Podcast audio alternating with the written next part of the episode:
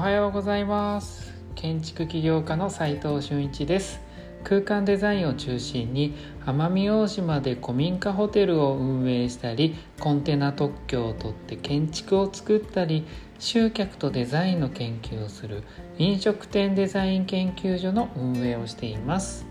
この放送では最前線で働く建築家やインテリアデザイナーのリアルな設計現場での学びを共有していきます。実務に直結する情報を提供できるように心がけていきます。で久々の放送になります。えーとですね、実は今奄美大島にいまして、えー、ちょっと大工工事をですね村人と移住者と共にやっていたらですねそのまま夜飲んじゃってかなり怠惰な生活になっちゃってちょっとこう放送できなくなっていました。まあ言い訳ですよね。で、えーと、そういうわけで、まあ、どういうわけか分かりませんが今日はだ実際大工工事をやってみて、えー、設計者としての学びがあったのでちょっとお話ししたいと思います。えー、奄美大島の佐仁集落というところで今ちょうどこう目の前を海にですね、えー、収録してるんですけれども古民家を、えー、ホテルにリノベーションしてるんですよね。で、えー、もうこれ2軒目なんですけど1軒目は本当に知り合いも誰もいない中1人で乗り込んでいったのでもちろん職人さんは自分でこう工事しながら探していったんですけれども今回はですね結構その1軒目のことがあっていろんな職人さんと出会ってましてある程度もう今回は設計とね現場監督だけやろうかなって思っていたんですが実は大工さんがすごい見つからなくてっていうか不足してまして見つかったとしてもですね半年待ちとか1年待ちとかっていう状態なんですよね。なので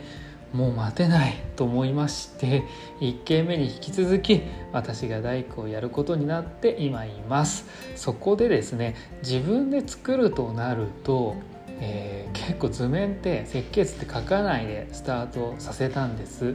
もちろんねパースとかその空間デザイン的なところは、えー、やったんですけれども細かいディテールとか家具図とかそういったものは書かずにえー、本当に平面図と正面正面図だけで、えー、乗り込んでいったんですよね。まあ、だって考えながらこう指示してやればいいかなと思ったからなんですけれども実際にやってみると事前に設計していた方がやっぱりいいよねって思うことが結構あったんですよね。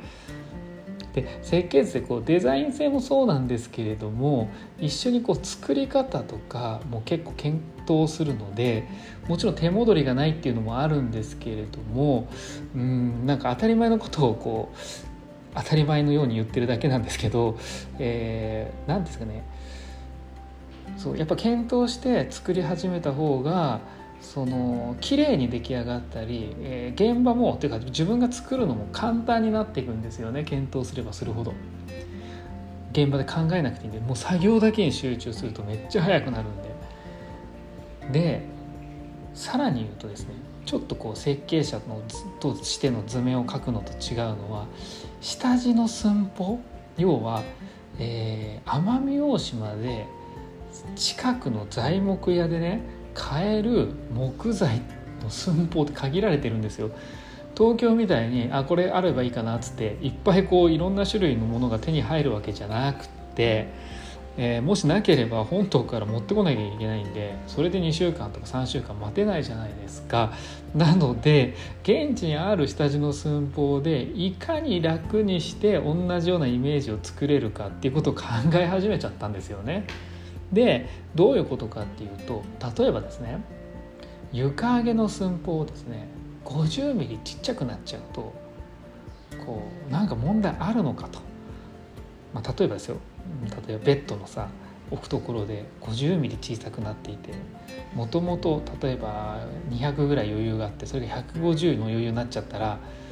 こう設計的にデザイン的になんか問題があるのかっていうと実はそうでもないわけじゃないですか。ね。で重要なこともありますよねもちろん。ここは譲れないっていう寸法もあるし他の取り合いがあってぐちゃぐちゃになっちゃうとこもありますけどでもねそれによって材料のロスがねめちゃくちゃこうなくなっちゃうななくなるなと思って。さらにね合板もね切らないでそのまま魔物で使えるよねとかって。そうやってやっていくとめちゃくちゃ早く終わるんですよ。作業が。でこう要はですね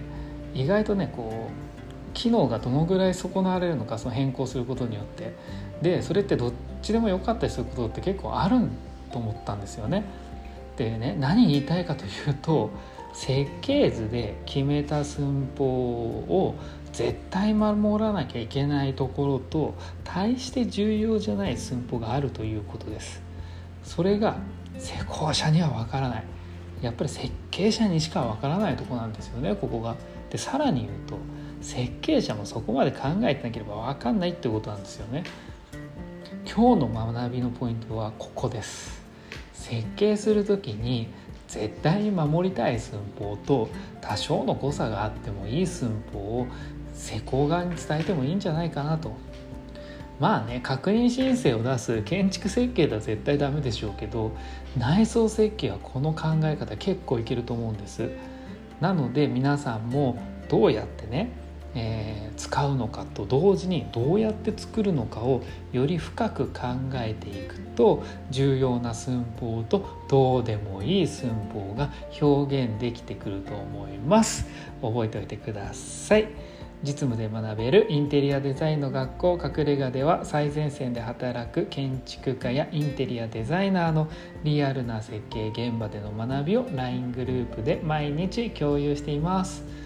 まずはねえー、LINE のオープンチャットの方をね URL 貼っておきますので興味がある方はそこで質問してみてください。もっとね実務に入り込みたい方は書き込んでみてください。面談して同じような方向性でしたら実務の LINE グループをご招待いたします。それではまた現場行ってきます。今日しかない大切な時間を全力で楽しみましょう。建築起業家の斉藤俊一でした。ではまた。